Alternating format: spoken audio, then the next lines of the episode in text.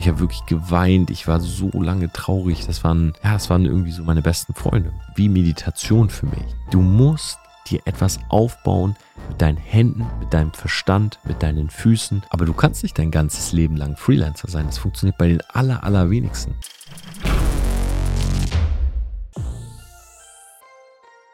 Hey Leute, was geht ab? Hi und herzlich willkommen zu dieser neuen Podcast-Folge. Es ist gerade der 15. Juni, 0 Uhr 32 wenn ich diese Podcast-Folge aufnehme. Outside the Box. Dabei habe ich einen Partner neben mir sitzen. Der ist in einer Box, in einer sehr großen und in einer sehr teuren, aber man könnte sagen, es ist eine Box. Es ist nämlich ein großer Käfig.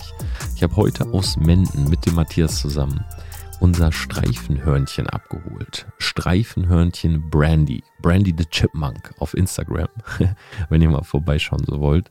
Und ich muss ehrlich sagen, ich bin echt durchflutet von Joy. Also wir haben sie gerade in den Käfig gelassen. Ich freue mich so, so sehr, dass wir dieses Haustier haben. Und ich möchte in dieser Folge erzählen, warum ich mir dieses Haustier zugelegt habe.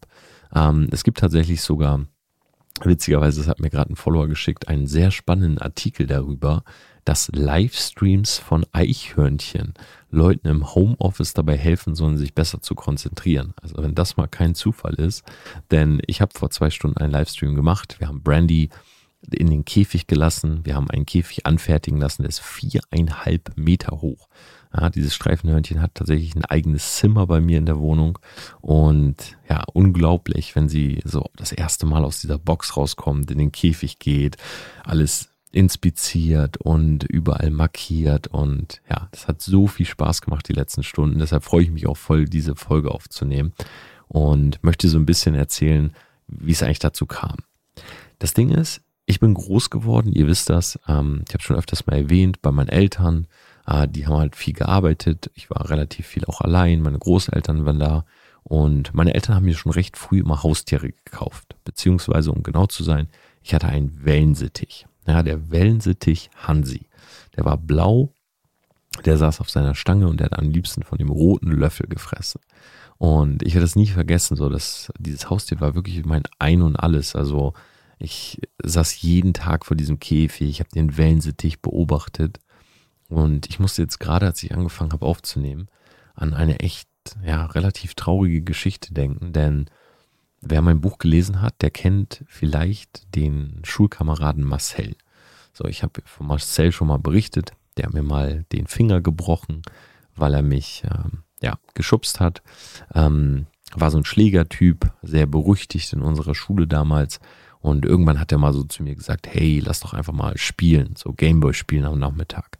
Und naja, ich muss ehrlich sagen, ich hätte am liebsten Nein gesagt, aber ich habe mich nicht getraut. Also habe ich gesagt, ja klar, können, können wir machen. Und er ist dann zu mir gekommen und ja, er hat mich dann an dem Nachmittag geschlagen und ich habe halt überlegt, wie ich da irgendwie rauskomme. Also er wollte im Endeffekt meine Gameboy-Spiele klauen und hat immer so bei uns gegessen. Also der kam auch zwei, drei Mal und einmal hat er mir tatsächlich sogar den äh, Ringfinger, ich weiß gar nicht mehr, Ring oder Mittelfinger gebrochen. Und also ein ganz schlimmer Typ. So, ich habe echt äh, ja ganz schlimme Erinnerungen an ihn. Später habe ich dann rausbekommen, dass zu Hause bei dem super viel Stress war. Sein Vater hat die Mutter geschlagen, die ist ins Frauenhaus mit ihm und so. Aber ja, das hat sich alles auf ihn auch projiziert. Also er war halt einfach so ein aggressiver Typ, so ein Schlägertyp. Und ich weiß noch ganz genau, er hat mir halt immer so wehgetan. Und für mich war das halt schon schlimm, ne? schon eine sehr extreme Form von Mobbing, weil im Endeffekt ist er zu mir gekommen und von meinen Eltern war er immer so super nett, so, ah ja, danke Frau Platzer, danke für die Kekse und hat die schön reingestopft und wenn die Tür zuging, dann, ja, war ich halt immer der Idiot, so, dann haben wir halt Gamer gespielt und dann hat er mir, keine Ahnung, einfach mal eine Schelle gegeben oder mich so in den Schwitzkasten genommen und ja, das war halt immer so getarnt unter so dem Spaß, aber für mich war es halt kein Spaß. Und ich habe nie was dagegen gemacht. Also ich wusste halt auch nicht, was ich tun soll, weil er war viel, viel stärker als ich.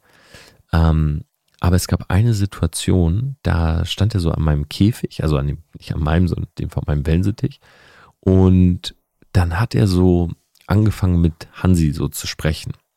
Und das gefiel mir gar nicht, weil dieses Tier war wirklich mein Ein und Alles. Und ich werde es nicht vergessen, der hat irgendwas genommen, ich weiß nicht mehr was, irgendwie, ja, so nicht so eine Nadel, aber irgendwie so einen Stab oder so einen Stift oder so, hat den genommen und wollte immer diesen Wellensittich damit pieksen. Und in dem Moment, wo er das gemacht hat, wie gesagt, vielleicht ein Bleistift oder so, bin ich so aggressiv geworden. Und das war das einzige Mal, dass ich ihn geschubst habe. Also er stand an meinem Käfig und er hat halt so diesen Wellensittich so damit so pieksen wollen. Und ich glaube, er hat ihn auch mal gepiekst. Und der ist natürlich so zur Seite und der war in seinem Käfig. Ich meine, der konnte nirgendwo hin. Und da bin ich hingegangen, habe Marcel geschubst. Und er ist gegen unsere Garderobe gefallen und er war super geschockt, weil er damit nicht gerechnet hat. Ich habe mich noch nie gewehrt. So, er hat mir, wie gesagt, den Finger gebrochen. Ich habe damals meinen Eltern erzählt, ich bin hingefallen und ja, das, weil es mir unangenehm war, weil ich nicht sagen wollte, Marcel hat mir den Finger gebrochen, weil ich dachte, er, dann ruft meine Mutter seine Mutter an und er erfährt das und ist noch aggressiver auf mich. Aber als er mein Tier angegriffen hat, da ist es so richtig in mir hochgekommen, so dieser Beschützerinstinkt, weil der Vogel konnte halt nichts machen in diesem Käfig. Und da musste ich jetzt gerade echt dran denken, als ich angefangen habe, die Folge aufzunehmen, weil ich halt durch meine ganze Kindheit hindurch immer Tiere hatte. Also ich hatte einen Wellensittich, hatte drei Hamster, hatte Meerschweinchen, hatte ein Kaninchen. Auch eine super witzige Geschichte. Hab mir einen Löwenkopf-Zwergkaninchen gekauft war so im Tierladen, ne, nicht jetzt damals so groß zu den Züchtern gefahren, nur einmal bei so einem Meerschweinchen, weil ich so ein American Crested haben wollte. Die haben so eine weiße Locke auf dem Kopf. Und dieses Löwenkopf-Zwergkaninchen war so süß, so ein kleines Zwergkaninchen mit so einer Löwenmähne. Und Yuki hieß das, weil das sich auf dem Weg nach Hause so gekratzt hat. Und da habe ich gesagt, ja, das juckt sich, das nenne ich jetzt Yuki. Und das wurde halt noch ein bisschen größer und die meinten auch im Laden so, hey, der ist vier Wochen alt, so, der wird noch ein Tick größer, aber dann bleibt er so. Ne? Ist halt ein Zwergkaninchen. Und ihr glaubt es nicht, aber dieses Kaninchen ist immer weiter gewachsen. Und ich dachte mir so, hey, das kann doch nicht sein. Also, wie groß wird dieses Kaninchen bitte? Und das war bei Zeiten kein Zwergkaninchen mehr. Aber irgendwann war es so, dass der Käfig, also ich habe so den größten Hasenkäfig gehabt, den man haben kann für drinne, der hat nicht mehr ausgereicht. Also jetzt, das ist wirklich kein Spaß. Dieses Kaninchen war 30, 40 Zentimeter lang. Und es war so groß, dass ich richtig Angst davor hatte. Also auch wenn man so das Haus mal hochgenommen hat und den irgendwie gestreichelt, dann hat er immer so geknurrt und so. Und ich, ich dachte so, hey, das, was ist da los? So, das ist doch kein Kaninchen. Und Ende vom Lied, das war wohl eine Mischung aus deutscher Riese und Löwenkopf. Äh, deutscher Riese sind diese riesengroßen Kaninchen. Und er wurde einfach super groß. Also er war am Ende so 45, 50 Zentimeter groß. Und er konnte nicht mehr in diesem Käfig leben, weil das war die Hälfte des Käfigs gefühlt. Deshalb haben wir dann damals viel so überlegt, hey, was machen wir? Und meine Großeltern, mein Opa war ja Jäger also jetzt nicht, dass er ihn erschossen hat oder so, aber mein Opa war ja so Jäger, der hat Frettchen gehalten äh, in seiner Garage und so. Und ja, der hat dann irgendwann zu mir gesagt, weil ich war halt auch sehr, sehr viel bei meinen Großeltern, hey Torben, komm, wir packen Yuki zu uns und lassen ihn einfach frei in der Wohnung laufen. Also es ist wirklich eine, eine ehrliche Geschichte, ne? Das ist jetzt kein Spaß oder so. Dieses Kaninchen ist, jetzt passt auf, elf oder dreizehn, ich bin mir nicht mehr sicher elf oder dreizehn Jahre alt geworden. Dieses Kaninchen hat bei meinen Großeltern wie ein Hund gelebt und der ursprüngliche Käfig war die Toilette des Hasens. Und der hat wirklich, wenn ich jetzt so drüber nachdenke, war das so surreal. Der hat so richtige Ansätze von einem Hund gehabt. So meine Großeltern hatten so einen Schlitz ähm, wo die Post in der Tür unten so durchgeschoben wurde. Und wenn jemand einen Brief oder so da reingepackt hat, dann ist er so angelaufen gekommen wie so ein Hund und hat so in diese Briefe reingenagt. Und es war so crazy. Ich habe jeden Tag mit Yuki gespielt.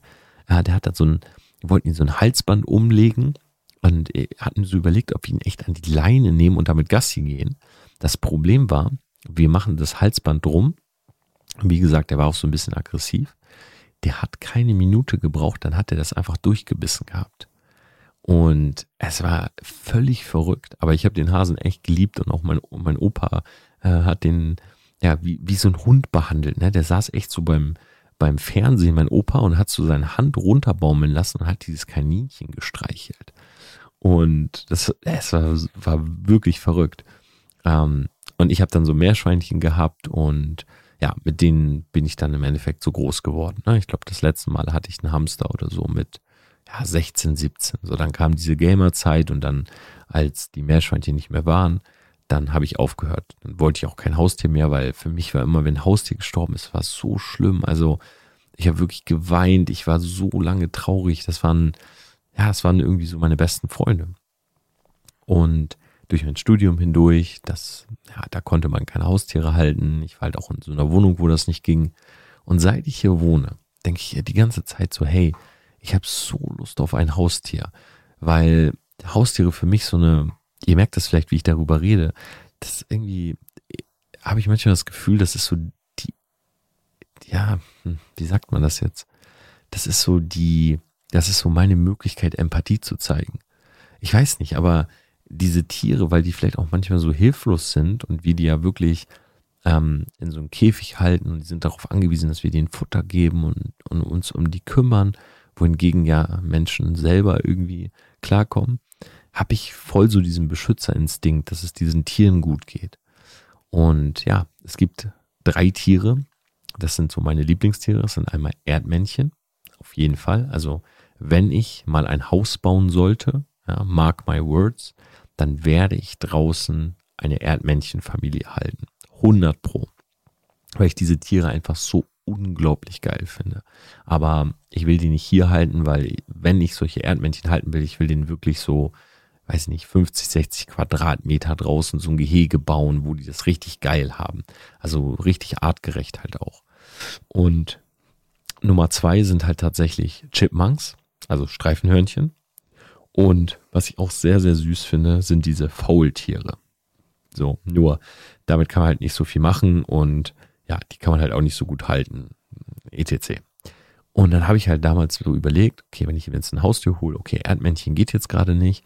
Faultiere ist auch sehr, sehr schwierig, also die zu bekommen, die hier zu halten. Aber was eigentlich mit Chipmunks? Und dann habe ich das mal so gegoogelt und habe gesehen, okay, die Chipmunks hier in Deutschland äh, werden eigentlich fast gar nicht mehr gezüchtet weil die wenigsten Leute haben die Möglichkeit, so einen Chipmunk zu halten. So, Chipmunk ist jetzt nicht nur das englische Wort für Streifenhörnchen, sondern tatsächlich auch eine bestimmte Rasse. So, es gibt ganz viele, es gibt so die Baumhörnchen, es gibt äh, so, die haben so ein, es gibt so rote, äh, die sehen fast aus wie ein Eichhörnchen, würde ich jetzt mal so sagen, und so weiter. Also ganz viele verschiedene. Und eine Rasse ist halt Chipmunk. Und die heißen deshalb so, weil die sehen genauso aus wie Alvin und Theodore aus dieser Serie. Und ich habe wirklich von einem Dreivierteljahr rumtelefoniert. Ne? Ich bin so auf Webseiten, äh, wer züchtet sowas? Erst habe ich so gedacht, okay, Züchter München, keine Chance. Dann Züchter äh, Bayern, keine Chance. Züchter Deutschland. So, Deutschland, Österreich, Schweiz. Und irgendwann bin ich auf ein ähm, Paar gekommen. Ich kann es auch sagen, das ist die Familie Butzek. Ähm, ist ein, glaube ich, ja, Rentner-Ehepaar, würde ich jetzt mal vermuten. Und die züchten seit über 30 Jahren Streifenhörnchen. Und ich habe die Frau Butzek angerufen über ihre Website. Aber auch voll süß, also jetzt nicht irgendwie so auf Social Media gemacht oder so, sondern du hast richtig gesehen, okay, die haben einfach ja, eine Website gebaut, so hey, wir wollen im Internet sein und wir lieben einfach Streifenhörnchen. Und habe ich mit der telefoniert und sie hat mir erzählt, ja, die werfen einmal im Jahr Junge und äh, die züchten die seit 30 Jahren und die züchten vor allen Dingen diese Chipmunks, also genau die, die ich haben wollte. Und ich habe jetzt wirklich ein Dreivierteljahr gewartet. Ich habe damals gesagt, ja, packen Sie mich auf die Gästeliste. Ich will unbedingt, äh, Gästeliste, auf die Warteliste. Ich will unbedingt dieses Chipmunk haben. Und sie war am Anfang so, ja, sind Sie sich sicher und haben Sie auch die Möglichkeit mit dem Käfig? Ich sag, was für einen Käfig brauchen die? Und sie sagt, ja, mindestens zweieinhalb Meter hoch. Habe ich gesagt, gar kein Problem. Wir haben viereinhalb Meter hohe Wände. Das Tier bekommt einen Käfig, der viereinhalb Meter hoch ist, weil die lieben das zu klettern und zu springen und so. Und ja, dann begann eigentlich die Reise vor wirklich einem Dreivierteljahr. Ich habe mir erstmal alle Informationen zusammengesucht. Ich habe mich wirklich informiert. Ich habe den äh, Niklas kennengelernt über einen Shoutout bei Instagram. An dieser Stelle auch nochmal vielen, vielen Dank. Das ist ein Metallbauer. Der hat, äh, und zwar Metallbau äh, Simson, könnt ihr auch gerne mal auschecken. Und der hat gesagt, hey Tom, ich baue dir diesen Käfig. Wird nicht ganz günstig, ja, aber ich baue dir den wirklich in deine Wohnung rein, viereinhalb Meter hoch, mit einer Dachschrägen drin und so weiter. Und ja, dann war relativ schnell dieser Entschluss, wir nehmen unser Brainstorm-Zimmer, bauen es komplett um. Also der ganze Raum, den ihr kennt, äh, habe ich ja öfter schon mal in meinen Instagram-Stories gezeigt. Äh, hinten gehört diesem Chipmunk. Da habe ich noch einiges vor. Also ihr müsst unbedingt äh, Brandy the Chipmunk auf Instagram abonnieren. Da wird eine Menge, Menge kommen. Und ja, dann haben wir diesen Käfig gebaut. Der Käfig kostet insgesamt 10.000 Euro. Und das ist der Freundschaftspreis. Also hätte der Niklas den normalen Preis genommen, dann hätten wir für diesen Käfig ungefähr 14.000 bis 15.000 Euro bezahlt. Es ist alles ähm, mattschwarz aus Metall, also wirklich komplett sicher und ja, müsst ihr einfach mal in den Stories gucken, sieht unglaublich geil aus. Und alles halt custom made, alles auf die Wohnung angepasst und so weiter. Ja, und das hat echt ein paar Monate gedauert. Ne? Also wirklich auch alles zu besorgen, auch das Futter, das ist ja alles gar nicht so easy. Und ja, heute war es dann soweit. Ich war ja in Köln und wir sind heute Morgen von Köln nach Menden und haben Brandy abgeholt. Ah, ein unglaublicher Moment. Also auch die Butzeks zu Hause, das, es sieht so krass bei denen aus. Die haben halt nicht nur irgendwie zwei, drei Chipmunks, sondern die haben mehrere Pärchen, die haben alle Namen. Also wirklich äh, mega gut gemacht. So, also Haribo und äh, Wilma sind, glaube ich, die Eltern von Brandy. Und die sind alle in so einem Gehege auch riesengroß. Und dann haben die das wirklich so, dass über den ganzen Garten, die haben einen riesengroßen Garten und überall sind so Röhren, die durch den Garten führen. Also diese Chipmunks können durch den ganzen Garten in so Röhren laufen. Also ich habe sowas noch nie gesehen, aber ja, du wusstest sofort, als du da angekommen bist, okay, diese Menschen lieben diese Tiere. Und ja, es gab welche, die waren vier Wochen alt, fünf Wochen und sechs Wochen. Und ich habe mich jetzt für einen äh, Chipmunk entschieden, der schon sechs Wochen alt ist. Also man bekommt die ab vier, weil ja, sie halt im Endeffekt ähm, ein bisschen größer ist. Und ich hatte Angst, dass die vielleicht durch den Käfig durchgeht, ne, weil die zu klein ist.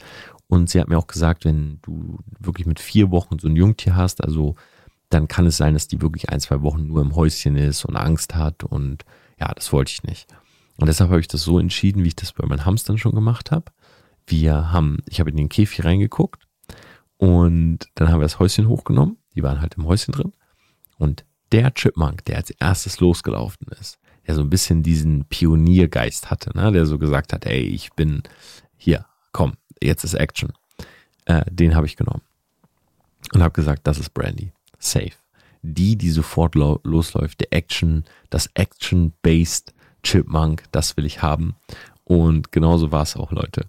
Wir haben sie eingepackt. Wir sind siebeneinhalb Stunden, auch nochmal dickes, dickes Shoutout an Matthias. Der ist heute zwölf Stunden Auto gefahren. Der war in Castrop Rauxel bei seinen Eltern.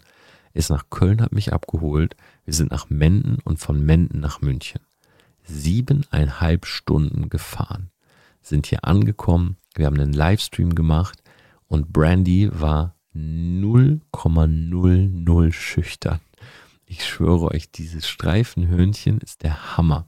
Also ich habe die auf dem Schoß gehabt, in so einer Transportbox und dann so in den Fußraumbereich gestellt und dachte schon, oh, die wird bestimmt mega Angst haben, aber nö, die war die ganze Zeit so oben und hat geschnuppert und so an meine Hand. Ich habe die ein bisschen gefüttert und dann haben, ist sie in den Käfig rein und glaubt man nicht, dass die irgendwie Angst hatte, wenn ich da stand oder Matthias oder wir gefilmt haben. Kein Stück. Also wirklich an den Käfig gekommen, hat, äh, war sofort so zutraulich, hat eine Erdnuss aus meiner Hand genommen, hat sich geputzt, hat im Sand gebadet und ja, unglaublich geil.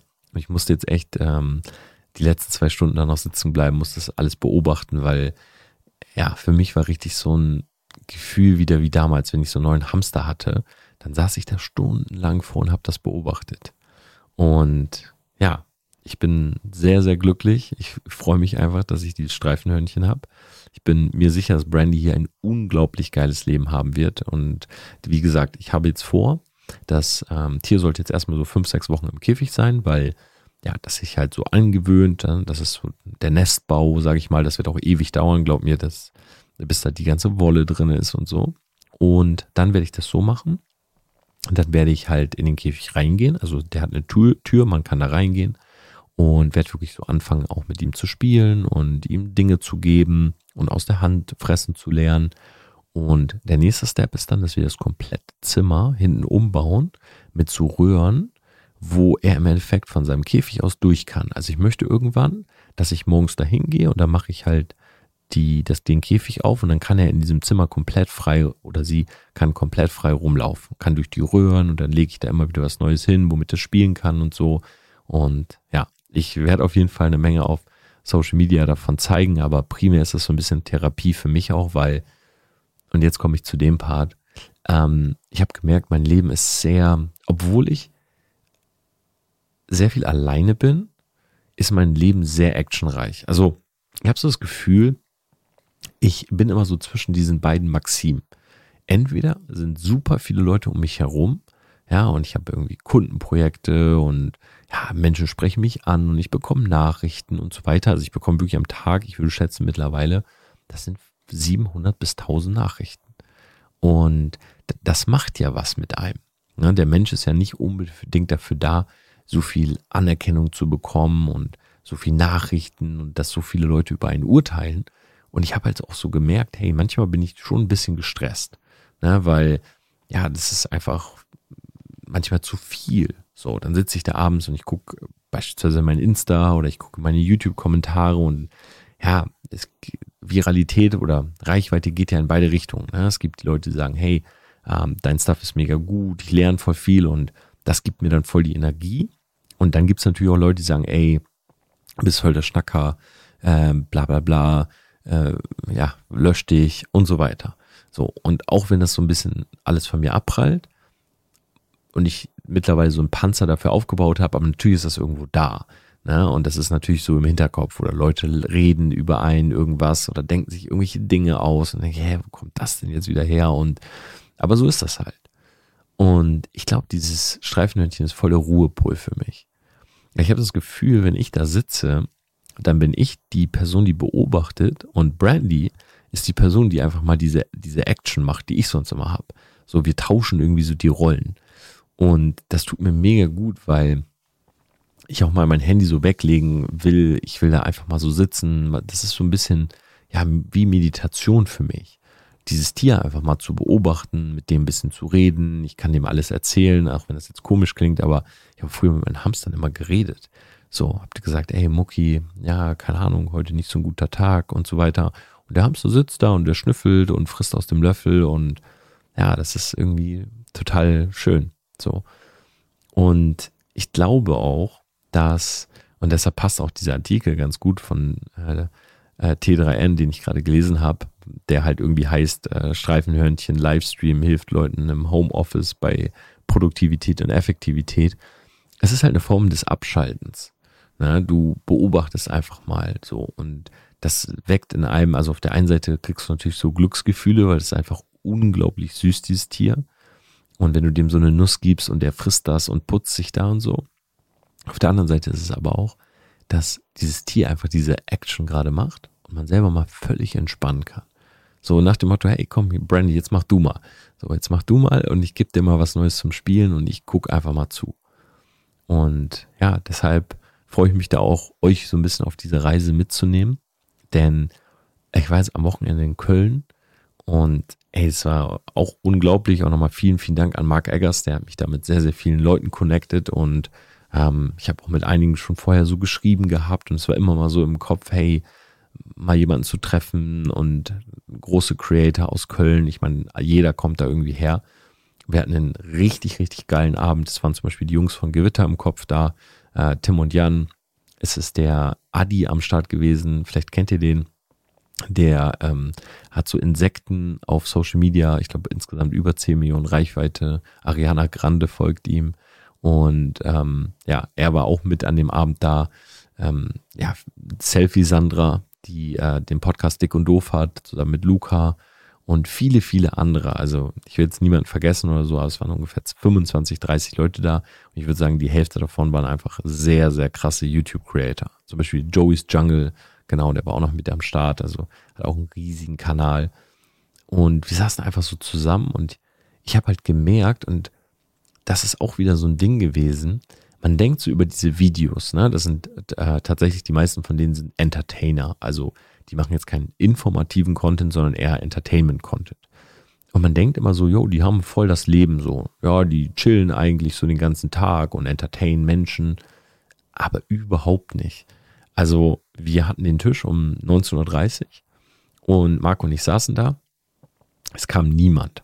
Und Marc war schon so am Schreiben die ganze Zeit und ist schon so ein bisschen panisch geworden. So, ey, wo seid ihr denn alle? Wir haben doch jetzt einen Tisch bestellt. Und dann kamen Leute, haben die ganze Zeit gesagt, ey, wir haben hier reserviert. Was los? Wie lange wollt ihr euch das reservieren? Und dann kamen die Antworten zurück und das hat mich wieder so, das hat mich wieder so bestärkt in dem, was ich immer, ja, auch so predige oder sage, denn, oder auch selber vorlebe. Die Antworten waren, hey, sind noch am Drehen, müssen das Video fertig machen, render gerade noch, schneide noch, mach das Video für morgen noch fertig und so weiter. Ich habe gedacht, krass, die ziehen ihr Ding durch. Ja, das sind Creator, ja, das sind Entertainer, aber die sind nicht irgendwie am Lifestylen und Lachsen und es kommt einmal ein Sonnenstrahl raus und man liegt direkt im Park. Nein, die haben ihren Schedule und die ziehen den Schedule durch. Und ich habe zum Beispiel mit dem Cutter von Dima geredet. Vielleicht kennt ihr den noch von die Außenseiter früher. Und der Cutter hat mir mal so erzählt, was er für Vorgaben hat, Briefings und wie er diese Videos schneidet. Und ich konnte es überhaupt nicht glauben. Also er meinte so, jo, ich mache jede 2,5 Sekunden einen Cut. Und ich so, wie meinst du, alle zwei Sekunden einen Cut? Ja, ein Cut. Also entweder ein Zoom-In, neue Szene, andere Kameraperspektive ähm, und so weiter. Und ich sage, hä, was, warum denn? Also, warum konnte ich mir schon denken, aber warum so oft? Und er sagt, naja, um die Attention hochzuhalten, ne? die Aufmerksamkeitsspanne der Leute. So, es muss immer was passieren, sonst schalten Leute ab.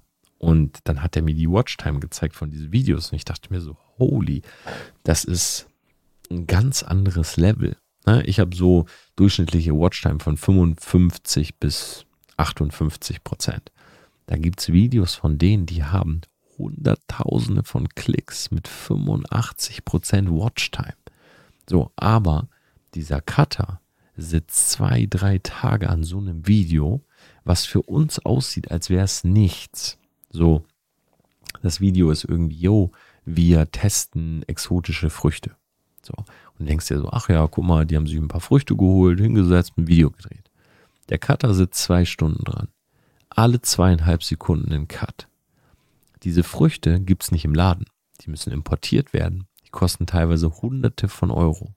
Set aufzubauen, die Leute dahin zu bekommen, den richtigen Titel zu wählen. Also, das passiert nicht einfach so, sondern es passiert, weil Leute die Arbeit da reinstecken. Und ich muss sagen, für mich unglaublich motivierend. Auch der Adi, sehr, sehr geiler Typ. Auch nochmal Shoutout an der Stelle. Er wird wahrscheinlich nicht den Podcast hören, aber checkt auf jeden Fall mal seine Kanäle aus. Ähm, der ist von klein auf, ich, ich glaube, der Junge ist 24 und seit er 14 ist, sammelt er Insekten. So. Jetzt sagt der eine oder andere von euch, aha, Insekten, okay. Hat angefangen mit ganz normalen Insekten, so Fliegen, Spinnen und so weiter. Wisst ihr, was der Typ heute macht? Der fliegt nach Asien, geht in Höhlen und erforscht neue Spezien, die es nicht gibt. Mit 24. Das hat er mir alles erzählt und ich dachte so, ey, du, das, die Leute denken alle zu klein, man, oder man macht sich das zu einfach. So mein erster Gedanke war, er hat so Skorpione und so. Ich dachte, ja gut, okay, Tiere ziehen halt. Aber es geht nicht darum, dass Tiere ziehen. Ne? Er kauft sich nicht einfach so einen Skorpion und dann hat er die Views. Nein, er hat ein komplettes Business daraus gemacht. Ne? Er sagt, guck mal, Montag bis Freitag bin ich in Karlsruhe, da habe ich meine Insekten, am Wochenende bin ich in Köln. Und ich sage, okay, und wie viele Mitarbeiter hast du? Und er sagt, ja, ich habe zwei Mitarbeiter gehabt für das Labor, aber keine Chance. Die füttern die Tiere nicht so wie ich, die kümmern sich nicht so gut darum, habe ich die wieder entlassen.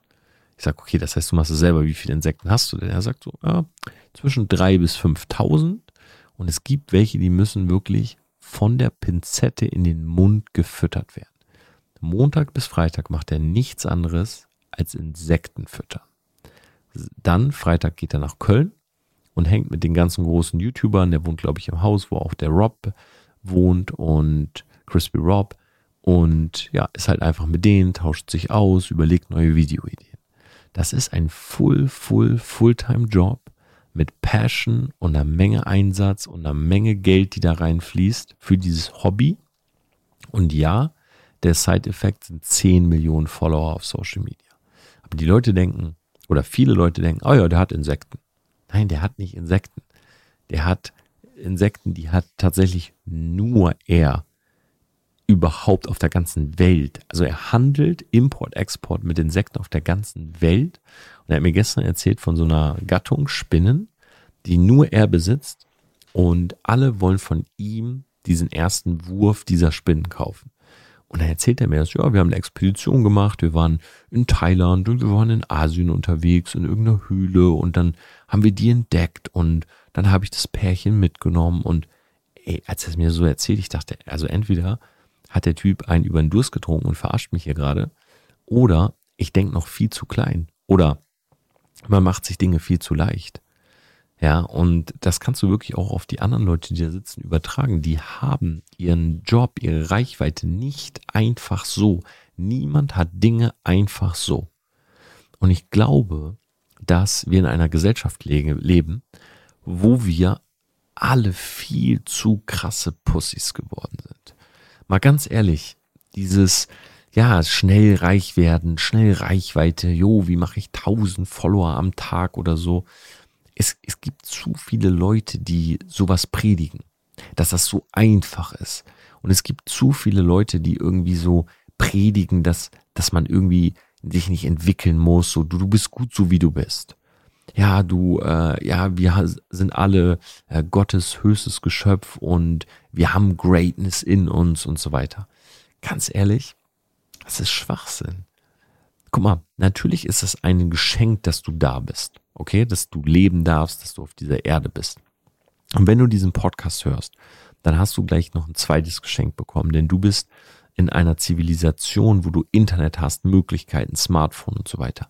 Aber ey, Du musst dir das erarbeiten. Ja, das Paradies fängt in der Hölle an.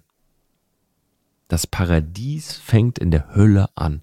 Wenn du wirklich was erreichen willst im Leben, dann kannst du nicht hingehen und sagen, oh ja, ich, ja, ich finde schon irgendwie so ein Schlupfloch. Es gibt kein Schlupfloch.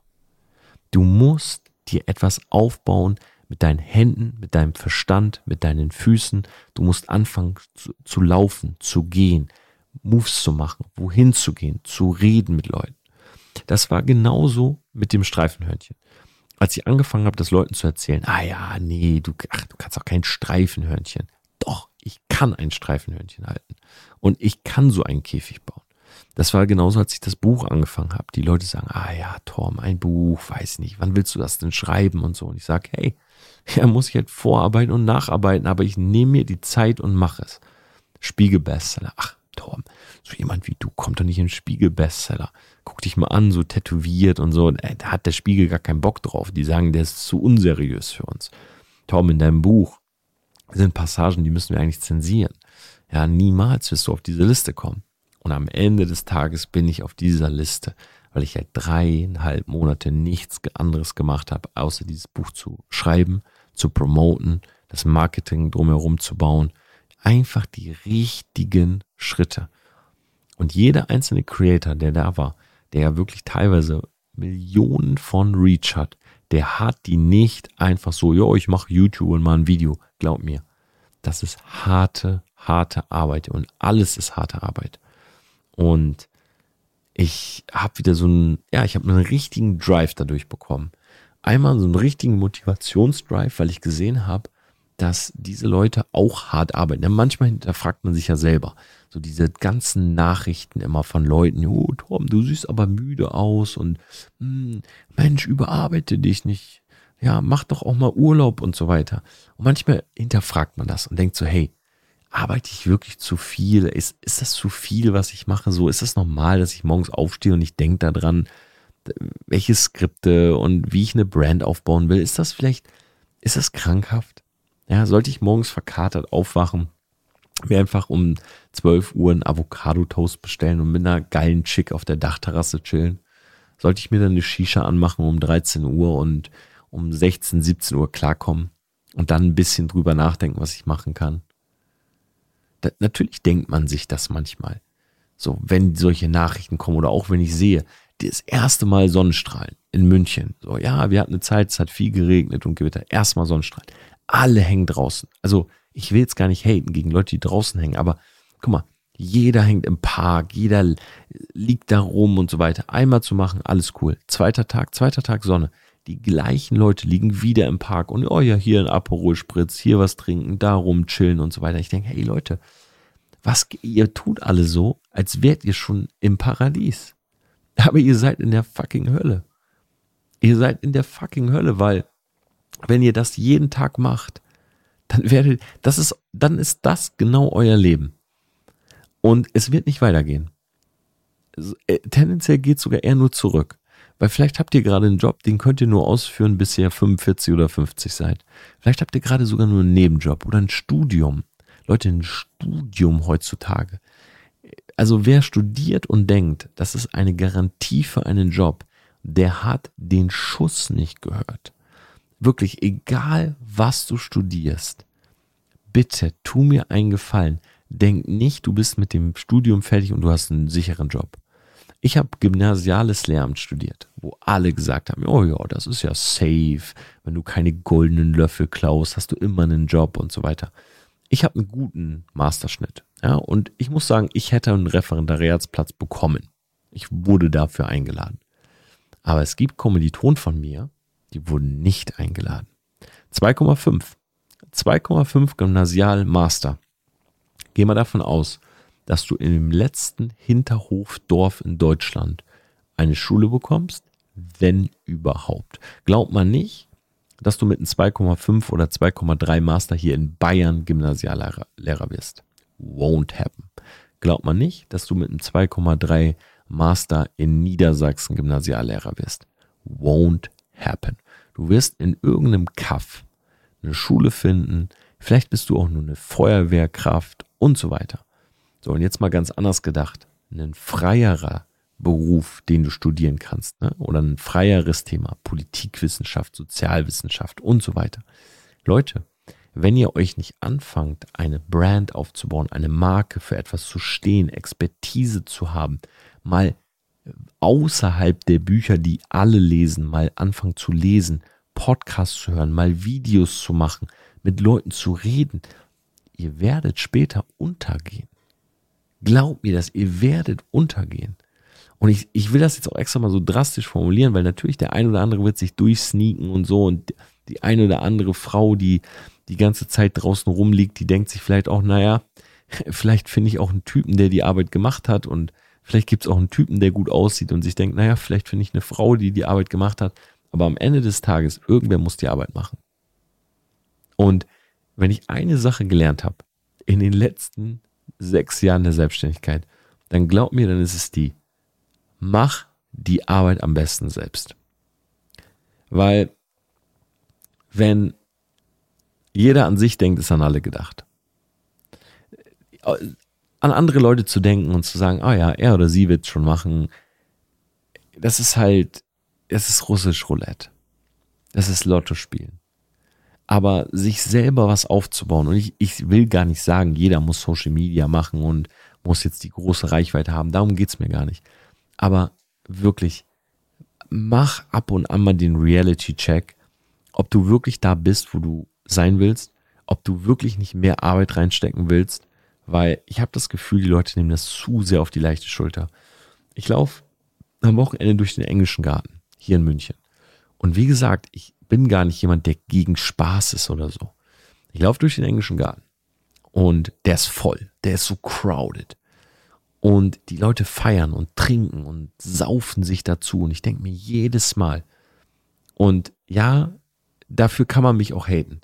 Aber ich laufe jedes Mal da durch und denke mir, was feiert ihr eigentlich? Also, was gibt's eigentlich gerade zu feiern? Weil feiert ihr eigentlich wirklich gerade einen Erfolg? Feiert ihr gerade einen Abschnitt? Oder ist es gar kein Feiern? Ist es eher eine Flucht? Ist es eine Feier oder ist es eine Flucht? Und ich möchte mir jetzt mal anmaßen, hier zu urteilen und zu sagen, für die meisten ist es eine Flucht.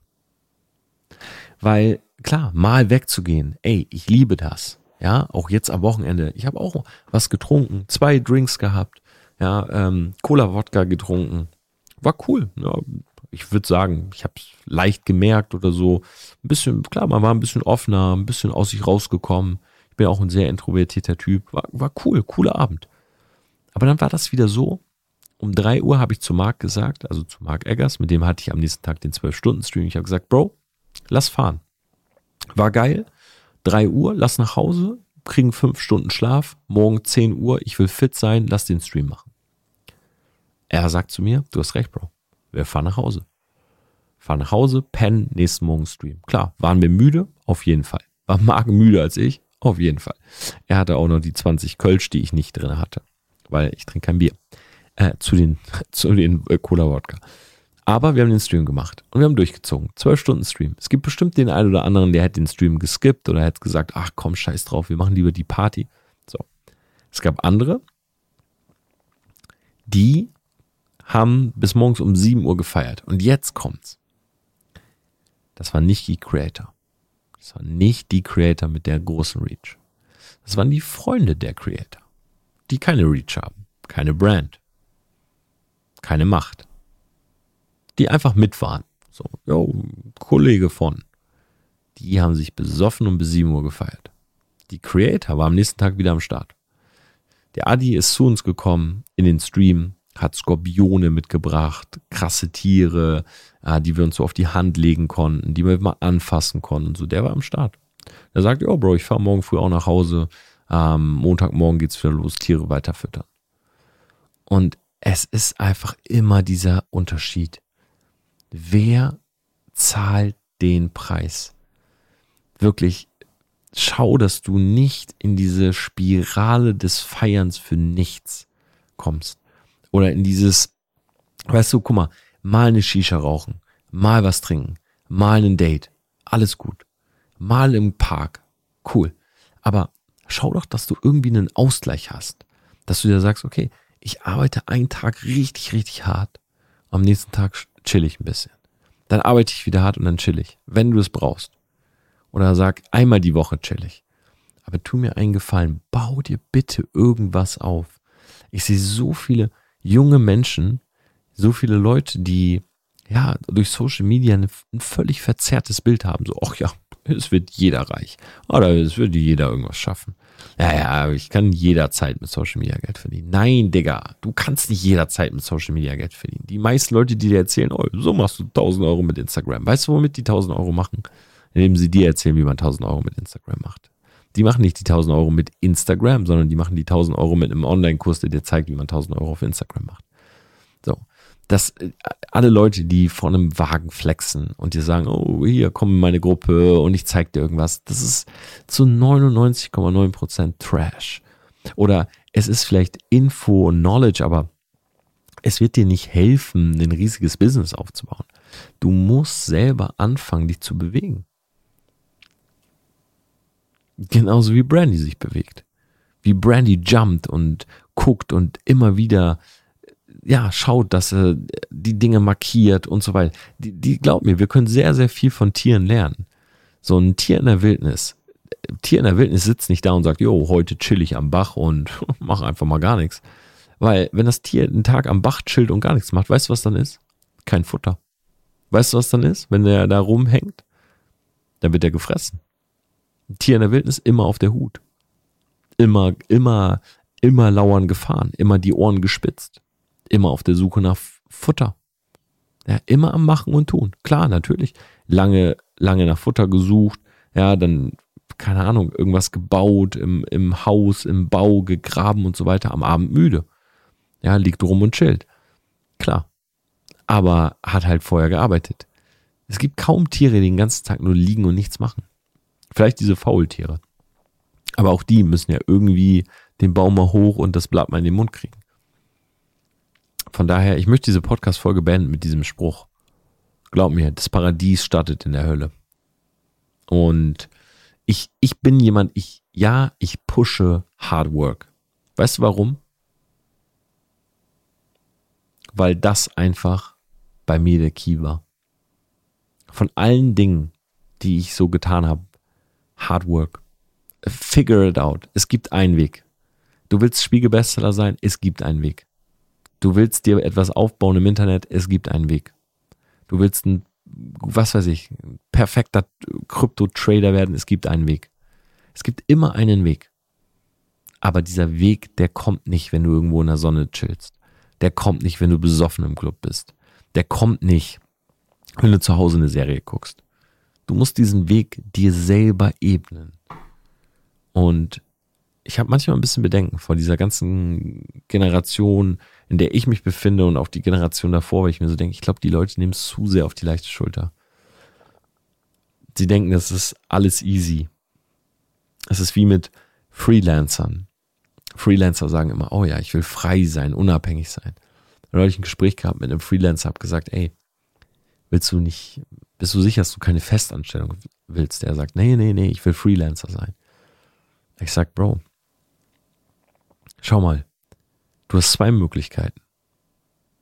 Entweder holst du dir irgendwann eine Festanstellung mit Karriereoption und dann solltest du das bald machen. Oder du baust eine Agentur auf. Selbstständig, eine GmbH mit Mitarbeitern zum Skalieren. Aber du kannst nicht dein ganzes Leben lang Freelancer sein. Das funktioniert bei den aller, allerwenigsten. Weil Freelancer heißt, du bist immer auf der Suche nach neuen Jobs. Du musst immer wieder gucken, dass du an Kohle kommst, dass du Auftraggeber hast. Und du kannst nie skalieren, weil es bist nur du. Das ist was, das kannst du mal ein, zwei Jahre machen. Aber dann musst du dir überlegen, es gibt diese zwei Optionen. Selbstständig, bau dir eine GmbH auf, Mitarbeiter, Office, skalier oder lass dich anstellen. Das sind die beiden Möglichkeiten. Aber dieses, jo, ich bin frei, Nomade, ich lebe von überall, Laptop aufschlagen und arbeiten. Leute, dream on. Weißt du, warum es ein paar Leute gibt, die das können? Weil es sehr viele gibt, die daran glauben. Ein paar wenige können das. Um die Welt reisen, Laptop aufschlagen, in der Sonne chillen, eine Kokosnuss schlürfen. Die können das nur, weil sehr viele andere daran glauben, dass es so leicht ist. Das sind nämlich die, die das finanzieren. Nicht das Business im Laptop, sondern der Glaube der Leute, der finanziert das. In diesem Sinne, ich gehe zum Streifenhörnchen. Ich werde mit Brandy jetzt noch ein bisschen beobachten. Ein bisschen Meditation für mich. Ich würde mich freuen, wenn ihr Brandy folgt. Brandy the Chipmunk auf Instagram. Ich habe es auch in meiner Bio verlinkt. Und ich hoffe, dieser kurze Real Talk hat euch gefallen. Das musste einfach mal raus, weil ich wieder einfach so gestern mit Marc zusammensaß bis 2.30 Uhr und wir haben gesagt, ey, niemand hier ist zufällig bekannt geworden, zufällig groß geworden, zufällig reich geworden, zufällig erfolgreich geworden. Jeder Einzelne hat seine persönliche Geschichte von Hard Work, von ich finde mein Talent. Ich stecke eine Menge rein und stecke aber auch eine Menge zurück. Das Paradies beginnt in der Hölle.